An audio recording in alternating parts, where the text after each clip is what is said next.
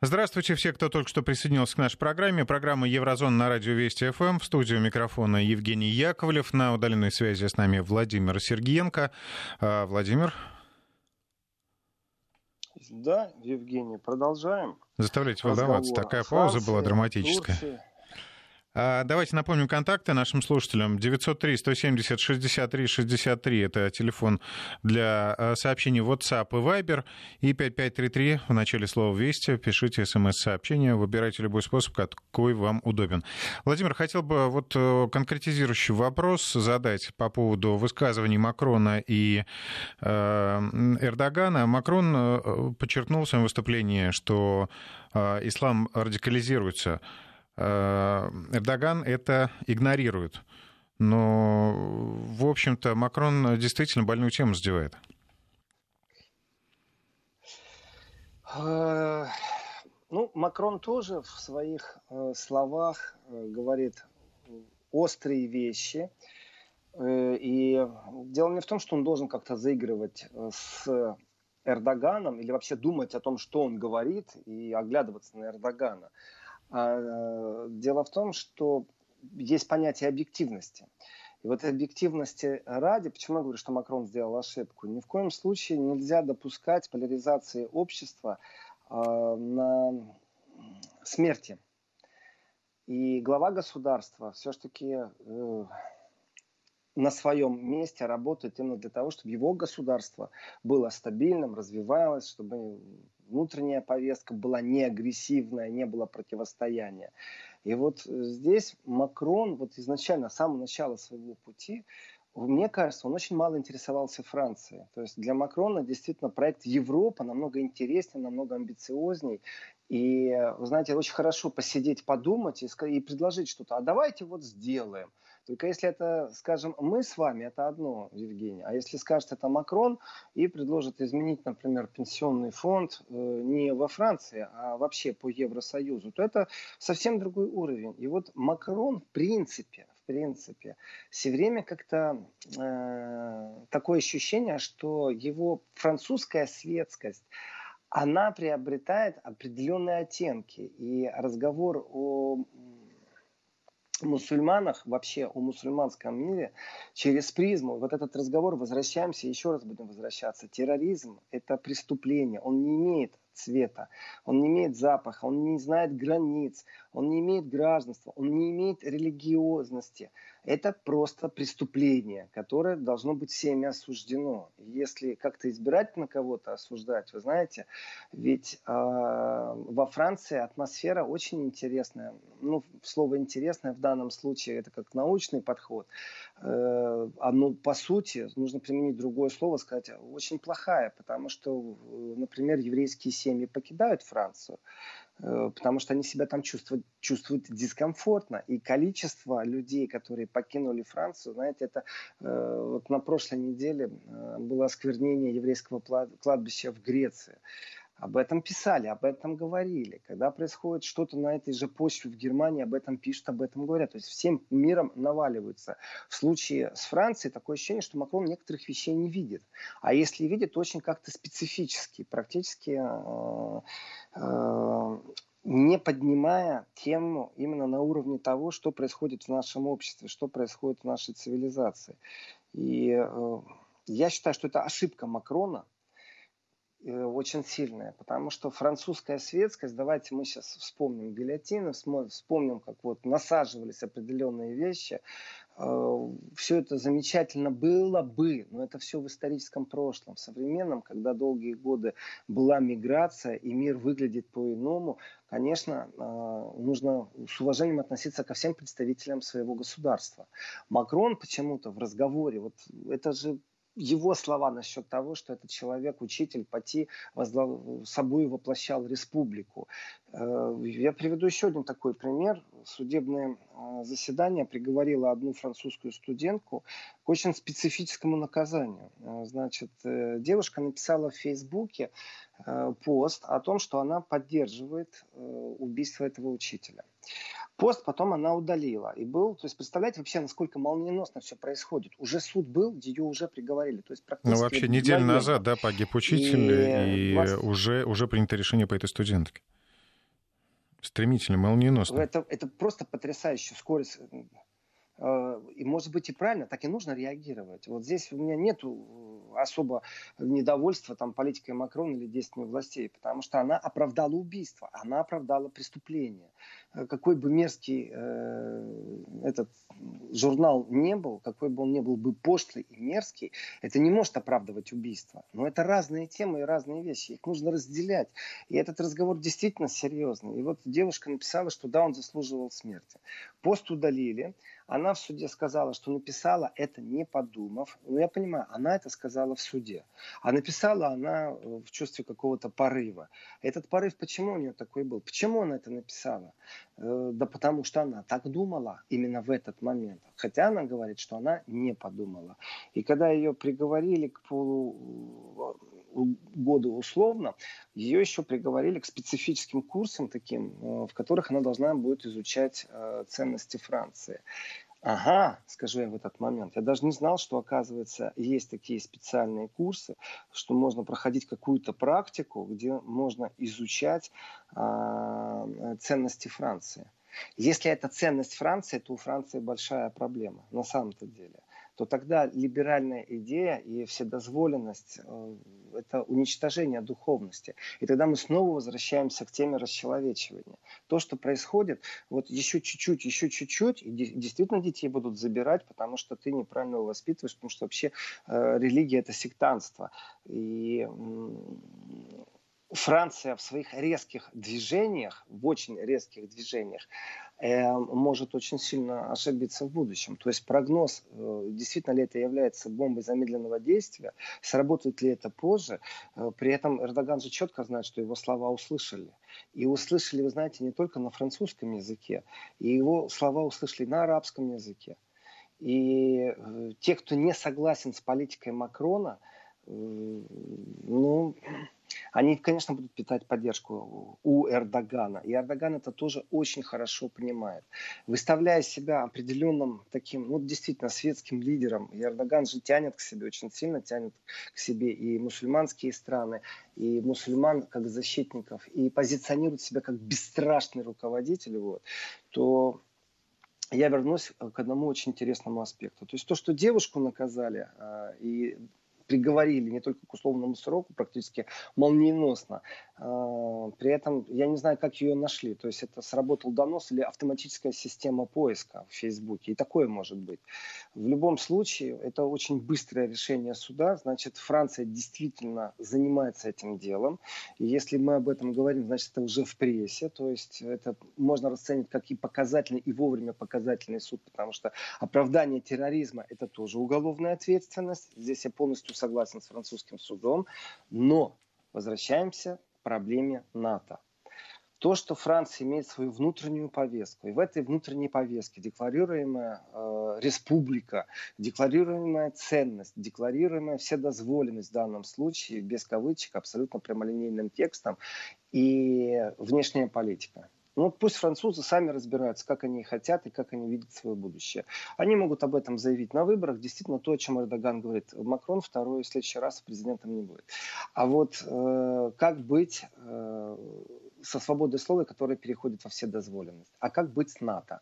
И вот если мы рассматриваем вседозволенность, это внутрифранцузская повестка. Как только мы понимаем, что это две страны НАТО, то есть никто не будет помогать, если дойдет до прямого столкновения. Сейчас не симпатия друг к другу настолько сильна, что в принципе, я думаю, если два корабля НАТО, один, правда, с французским флагом, а другой с э, турецким, будут проходить мимо друг друга, и те, и другие будут на взводе. Это не значит, что как в конфликте конфликте возле границ Ливии э, Турция наведет оружие и даст понять, что взяла на мушку французский корабль, но э, они будут готовы, что одна, что вторая страна. Это конфронтация.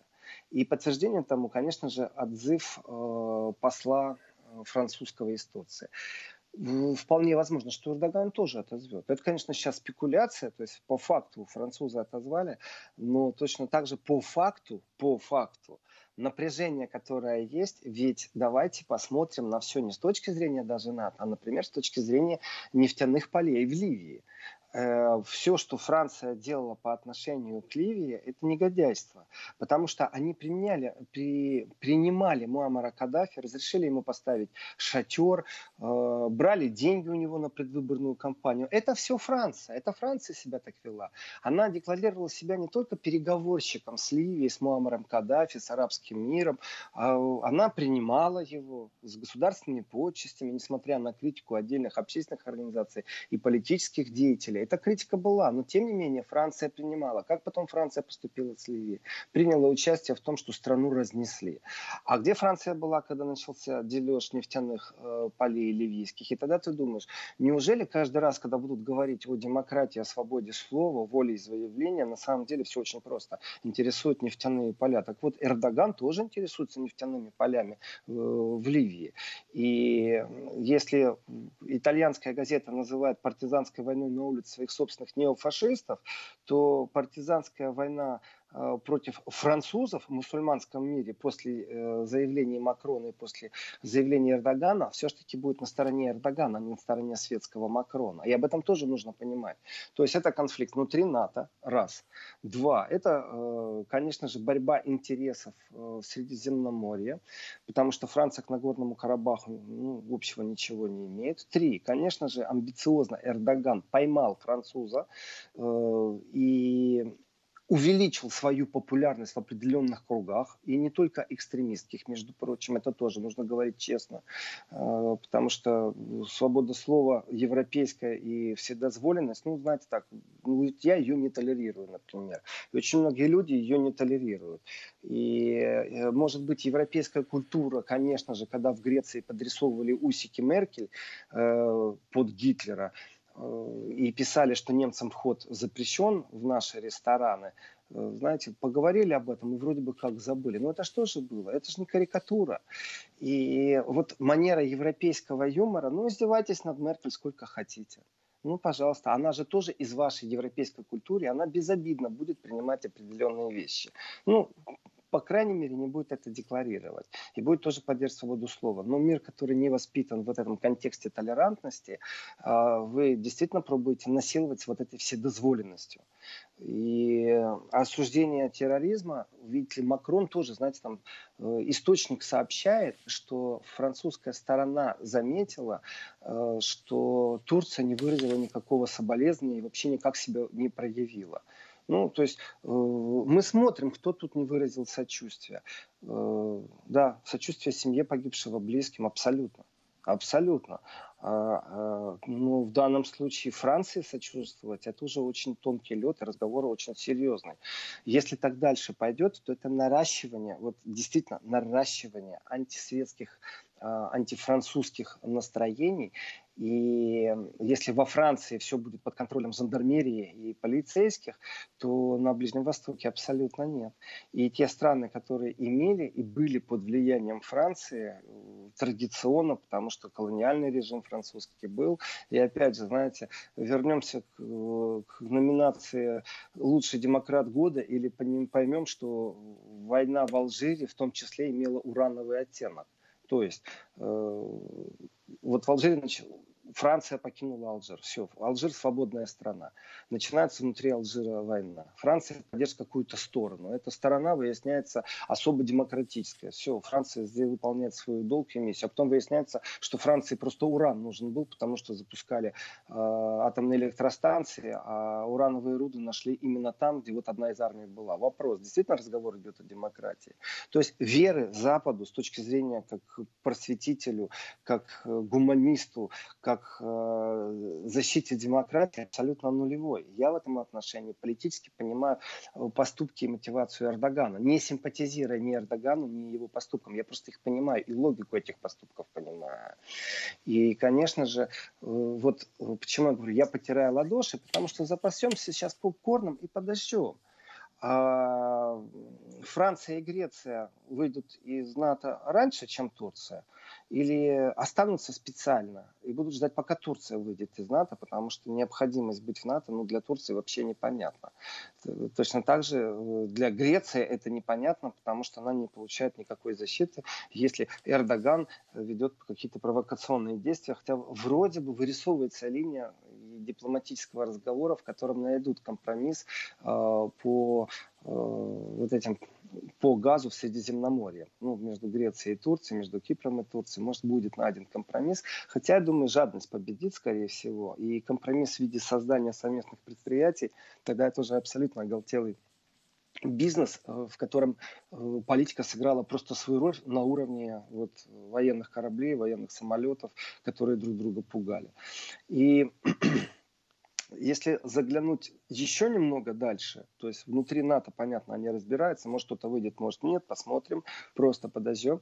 Но э, кто может примирить э, Макрона и Эрдогана? Вот на какой площадке возможно э, примирение? Меркель? Германия попробует. Ну, так Меркель, вон, выпускала сейчас Хайка Маса пару раз. Он бездарно проводил переговоры. И по Украине тоже он абсолютно бездарен. И его бездарность э, в греко-турецком конфликте тоже очевидна. Что, сейчас она выпустит, чтобы он с Макроном мирил? Нет, конечно. Германия должна задекларировать вообще солидарность в данном случае с Францией. Потому что, ой, тяжело будет Германии, если, не дай бог, попробовать сейчас сминдальничать и поговорить о какой-то толерантности или еще чем-то. А явная декларация приверженности приверженности французским э, ценностям, это правильно, это значит спаивает дружбу Германии и Франции дальше, и локомотив идет э, вперед. Э, кто еще мог бы попробовать это сделать? Площадка ООН? Нет.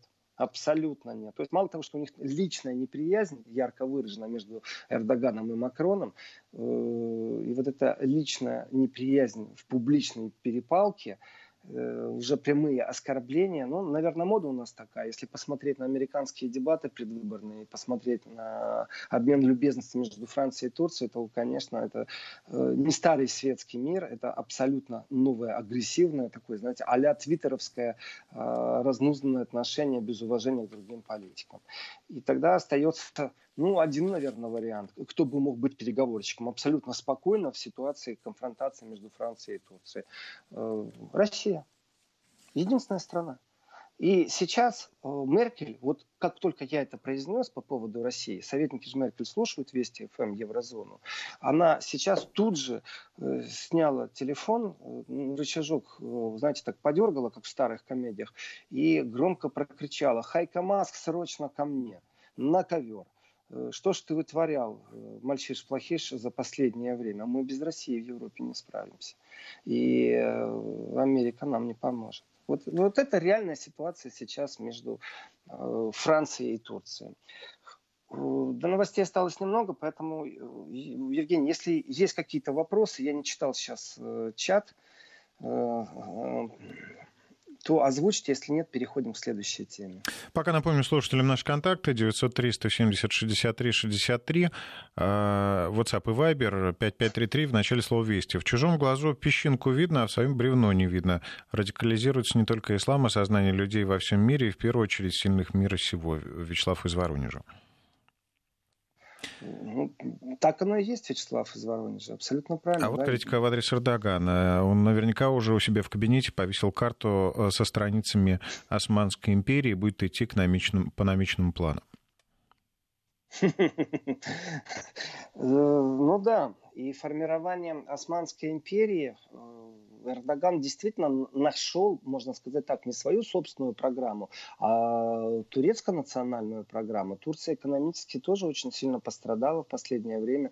И э, европейский обман по отношению к туркам, как государству, как народу, он был ярко выражен, потому что слишком долго водили за нос вступлением в Евросоюз. И абсолютно правильное решение э, начать собирать вокруг себя хотя это очень тяжелый труд, и Эрдоган не успеет его завершить, создать даже такую вот еврозону, э, Евросоюз, но османский. Э, ну, по крайней мере, он может заложить к этому хороший камень, и летом через 25 мы уже увидим институт, который работает. И тоже тема, знаете, такая э, серьезнейшая, потому что Эрдоган озвучил, что как такое может быть, что вот есть Совбез ООН, а нету там мусульманской страны. То есть именно акцент на мусульманстве. И в этом отношении, если посмотреть на то, что творится, э, то, может быть, Эрдоган еще и адекватный потому что есть другие страны, э, которые совсем неадекватны, и воюющие страны.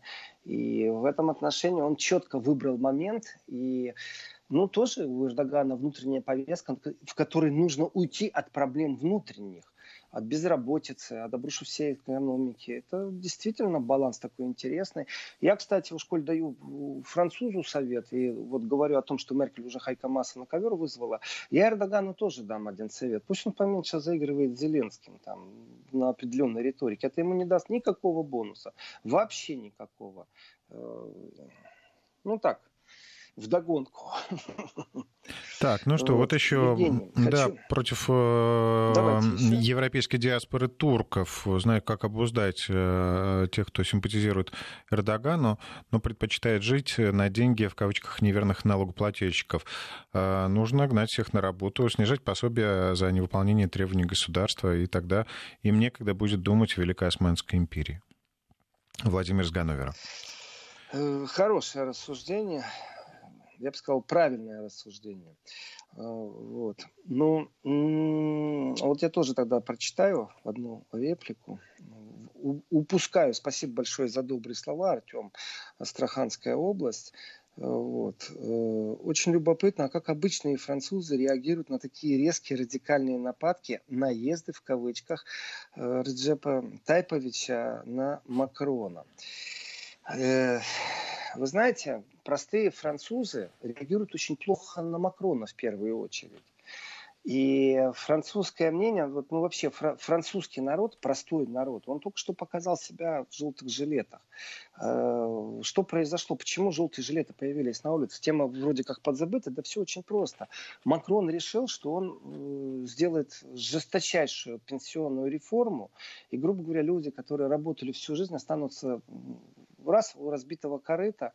И во Франции, вы знаете, ну, жизнь-то нелегка, как и во многих странах. То есть вот если сравнивать Францию и Германию, аренда жилья, то клетушки, в которых живут в Париже люди, не имеют никакого отношения к квартирам по размерам, по цене, тому, как живут в Берлине. Две а здесь, здесь Владимир, мы вынуждены жизнь. поставить э, наш разговор на паузу. Сейчас реклама, затем новости, и потом продолжим. Итак, мы возвращаемся в студию вместе с Владимиром Сергеенко. Владимир на удаленной связи со студией. Владимир, вам слово. Я тему Франции и Турции подвел к теме НАТО. И, конечно же, задел пару раз э, генсека НАТО Столтенберга – Э, и у него же новый проект, и вообще у НАТО новый проект, это связано с космосом, и теперь будет создан космический центр на базе Рамштайн. База Рамштайн в Германии, это база, на которой вроде бы как, потому что у нас нет прямых откровений ни с одной, ни с другой стороны, находится американское ядерное оружие. То есть подтверждение тому косвенное про раз было, но вот так вот конкретно, а есть или нет, мы не знаем. И немецкие военные грузчики, есть такая должность, они время от времени тренируются э, крепить, подвешивать бомбы на американские самолеты. Это тоже правда. И вот э, генсек НАТО выступил и сказал, что оказывается есть угрозы спутникам натовским, а натовские э, спутники это очень важно для коммуникации, для всего, что связано э, с системами наблюдения, навигация, сотовая связь, военные системы связи, как передавать данные, это все спутники. И этим натовским спутникам исходит угроза из, в основном из России и Китая. Э, ну, он так сказал обтекаемо, что некоторые государства, включая Россию и Китай, разрабатывают эти системы. Э, ну, много кто разрабатывает эти системы. Пусть он не рассказывает сказки, что страны НАТО не разрабатывают эти системы. Э, и Стольтенберг говорит, что эти системы могут ослепить, вывести из строя, ну или сбить спутники. Ну, очевидно, с точки зрения НАТО никто другой не должен разрабатывать. Вот члены Альянса могут, остальные страны не должны. Ну да, э, он же, как всегда, угрозу видит, он же боится, у него же действительно диагноз какой-то. То есть вот Эрдоган Макрону дал, может, они все там такие с диагнозами, откуда я знаю. Э, но вот Стольтенберг, он же действительно угрозу видит только в России, он же другого ничего не видит. И что-то же говорить надо при открытии базы э, в Рамштайне, которая должна теперь стать космической базой. И, знаете, так очень интересно получается. То есть он, когда выступал, я имею в виду сейчас Столтенберга, э, он там сказал очень интересную вещь, что космосу НАТО и раньше, мол, внимание уделяло. Но вот в Альянсе э, спутниковые снимки территорий на востоке Украины играли существенную роль в процессе принятия решений. Ага, ага, ребятки, так у нас, оказывается, принимали решения на основании спутников. Ну, хорошо, я не против, принимайте решения на основании спутниковых снимков. Я даже вас пойму и за это не осуждаю. Но тем самым вы подтверждаете, что у вас спутники есть, которые фотографировали, смотрели. Ну, тогда давайте доказательства по Боингу сбитому. Ну, у вас же фотографии есть. Давайте сюда.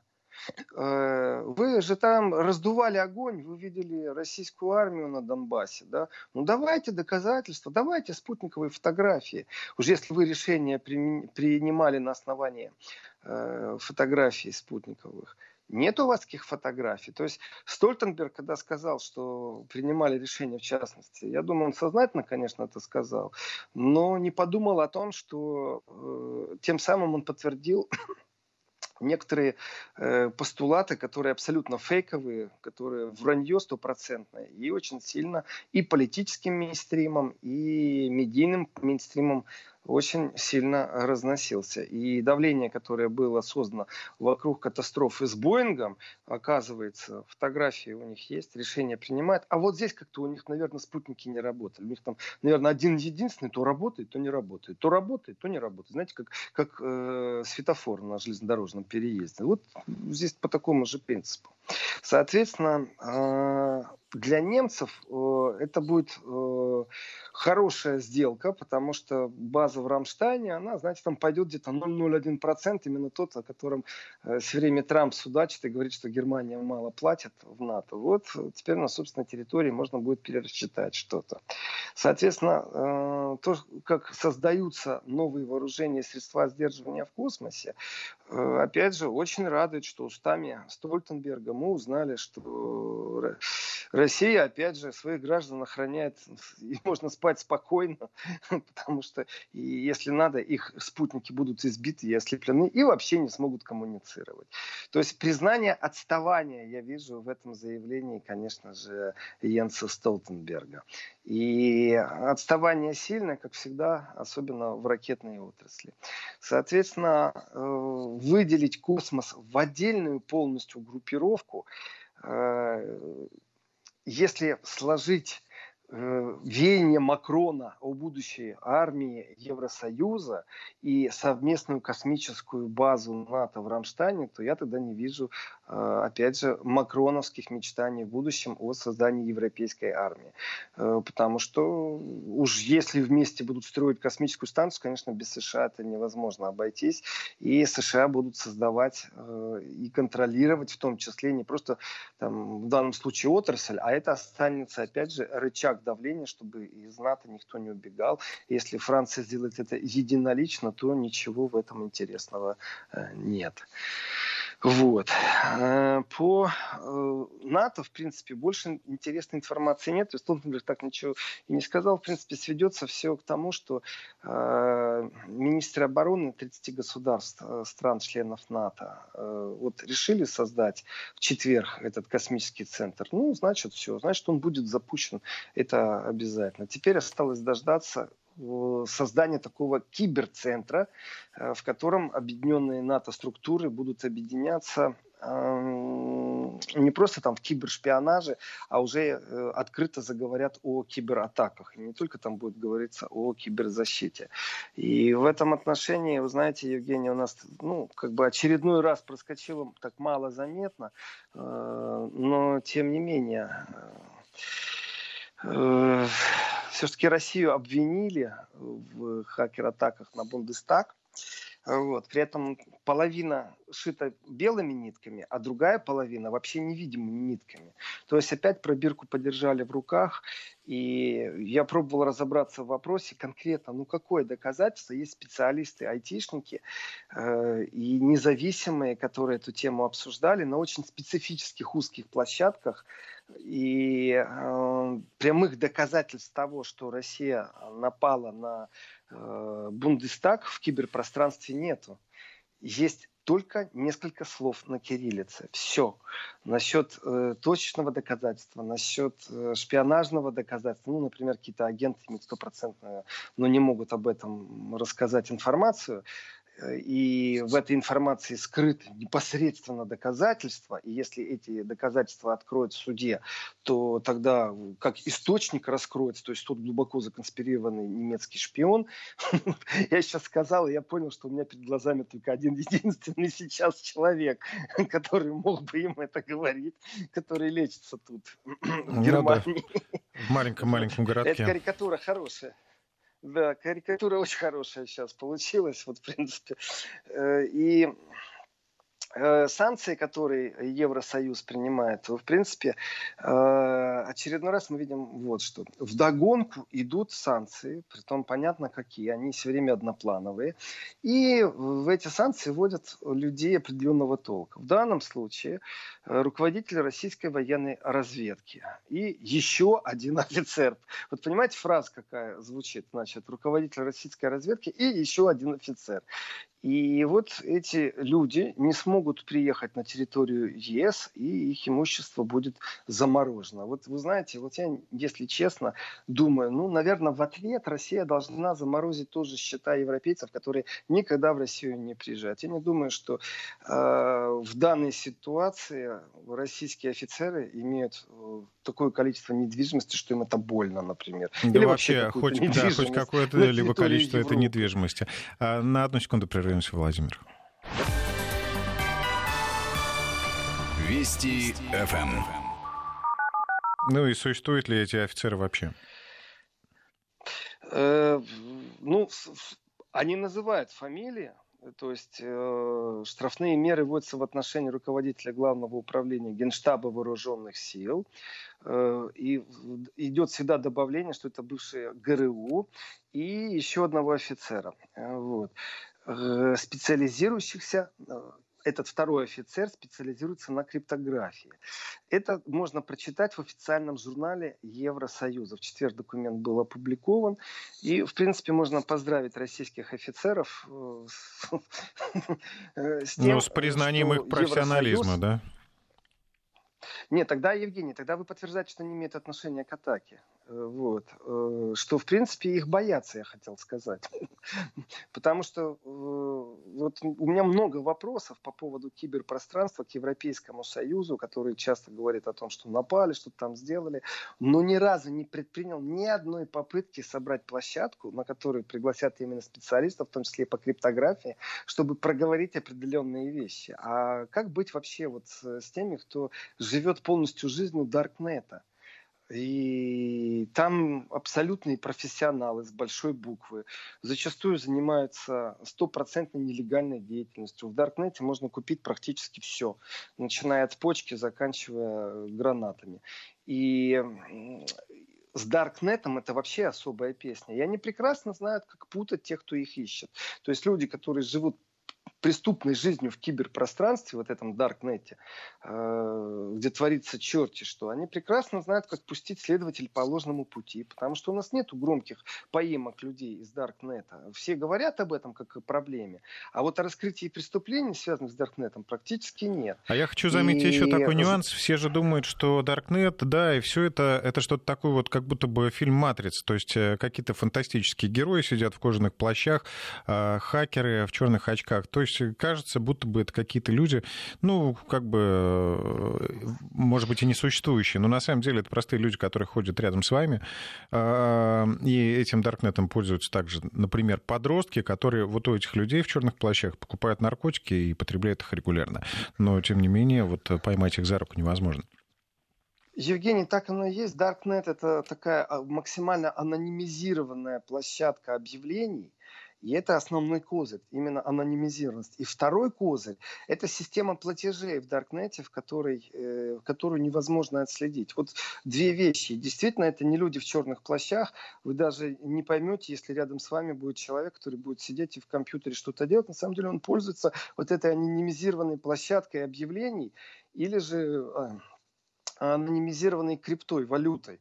И в этом отношении разговор о том, что там творится, это, безусловно, разговор ну, очень серьезного уровня, очень серьезных специалистов э, по безопасности. И это мировая проблема. Э, потому что это и определенная философия тех, кто там сидит, и тем, кто пользуется этим всем. И вот специалисты, если известны имена, а я, исходя из того, что Евросоюз, принимая санкции против двух российских офицеров, говорит о том, что эти люди имеют отношение к виртуальному миру тогда это специалисты по безопасности. Вот вам бы с ними по-хорошему сесть и поговорить, а не купировать возможность диалога. Хотя, когда вам надо, вы же прекрасно знаете, я сейчас обращаюсь к Евросоюзу, э, вы же прекрасно знаете, что вы даете разрешение на посадку и ведение переговоров любого уровня специалиста, даже если он в списках. И делаете это вы постоянно. Поэтому а, атака 15 года на немецкий Бундестаг, э, когда была атакована инфраструктура парламента, это, конечно, аспект немецкой беззащитности, потому что там шел рой, огромный рой писем и просто парализовало переписку внутри Бундестага на какой-то короткий период времени. То есть там нет каких-то страшных потерь. Почему э, Россия избирается, я думаю, даже обсуждать не надо. Э, но сам факт того, что санкции никакие, нулевые, то есть практически их никто не видит, не заметит, их никто не поймет. Э, по-настоящему офицеров и не купируют. Заявить о том, что их недвижимость в Европе э, заморожено, понимаете, не конфисковано, а заморожено, вот прям, ну тоже куром насмех это. Вопрос, зачем вообще тогда такие санкции вводить? Ответ очень просто. Такие санкции вводятся только для одного случая, чтобы продемонстрировать, что, смотрите, э, вот э, там есть копилка, в которую мы по зернышку бросаем, доказательную базу того, что из России нас атакуют постоянно, в том числе и э, в киберпространстве. И в этом отношении, конечно, Слушайте, а может быть все гораздо банальнее, Владимир? Может быть нужно было просто перед руководством отчитаться, что вот какая-то работа проделана, вот и назначили первых попавшихся виновными, кого он, э, чьи имена оказались под рукой, тех и э, подписали. Я не думаю, что это первые попавшиеся имена. За этим стоит кропотливая работа спецслужб, чтобы именно эти два имени. Но вот предыдущие санкции, которые были, там, вот, ну давайте там по Навальному, у меня такое ощущение действительно, что в список э, санкционный он составлен давно. И он все время пополняется, освежается. Но нужен какой-то повод, чтобы этого человека вести, этого человека вести. Там, за Крым не отомстили, понимаете? Ну вот в таком духе. И, э, в принципе, этот список составляется, ну, не просто простыми людьми, простыми, там, скажу, там, журналистами среднего звена. Нет. Этот список э, составляется на основании расспросов, разговоров, э, источников. Э, как вы думаете, что вы хотите? Например, Навального так часто здесь цитировали, э, что у меня такое ощущение, что это главный эксперт вообще стал сейчас по безопасности у немецкой разведки. Мне их жаль, если честно. Ну, э, так им и надо. Ну, а вот такой, такой вопрос, да. Владимир. Вот э, санкции, они бесконечны, да, конец им не виден, и отменять их не собираются. А на этом фоне почему Россия, например, должна выступать посредником в диалоге между странами Европы и Эрдоганом, а между Парижем и Анкарой? Э, Если нас, в принципе, причинам. не, да, э, не собирается никто э, убирать собак, собак которые, на, которых на нас пустили, Просвета Я понимаю, нет. вопрос к тому, что если к России относятся без должного уважения, почему мы должны им помогать? Ну, во-первых, потому что можем себе позволить. Во-первых, потому что Россия сфер-держава, гарантирующая э, в определенных точках, э, в принципе, безопасность. И экспорт безопасности – это один из экспортов России. И если не Россия, то кто? Вот у меня простой другой вопрос. Вы говорите, что вот смотрите, нас обижают, а мы не будем этим заниматься. Но как сверхдержава Россия не может не заниматься определенными вещами. Конечно, Россия не является гарантом безопасности э, в столкновениях на, в Чилийских горах. Но тем не менее, тем не менее, когда началась раскрутка Венесуэлы, Латинская Америка вроде очень далеко, и чтобы не пришло непосредственно гражданской войне, вот настоящей гражданской войне, кровавой бойне, которую с большим удовольствием западные кураторы прям прогнозировали и делали много что для этого, э, то я скажу, что иногда с кем-то нужно, а иногда самим по себе. И в этом отношении, понимая нашего радиослушателя, говорю, нет, будем э, и дальше работать, потому что это суть России гарантировать безопасность. Я бы сказал даже э, святая обязанность. И не постесняюсь этих слов. Ну вот здесь вот. Э, я хочу сказать, я... что да, меня накрывает гордость, потому что мы живем действительно в такой большой и сильной э, стране. И, конечно, большинство наших слушателей и э, даже те, кто находится сейчас за границей, все равно родились здесь, э, в России. Владимир, хочу поблагодарить вас. У нас остались считанные секунды Спасибо. до конца программы Еврозона. Э, время пролетает в программе, просто не успеешь глазом моргнуть. Спасибо вам, спасибо слушателям. На Напомню, что да, программа Еврозона выйдет в следующий раз в эфир уже в эту среду в 21 час, а потом снова ждем вас в субботу в 11.00. Счастливо.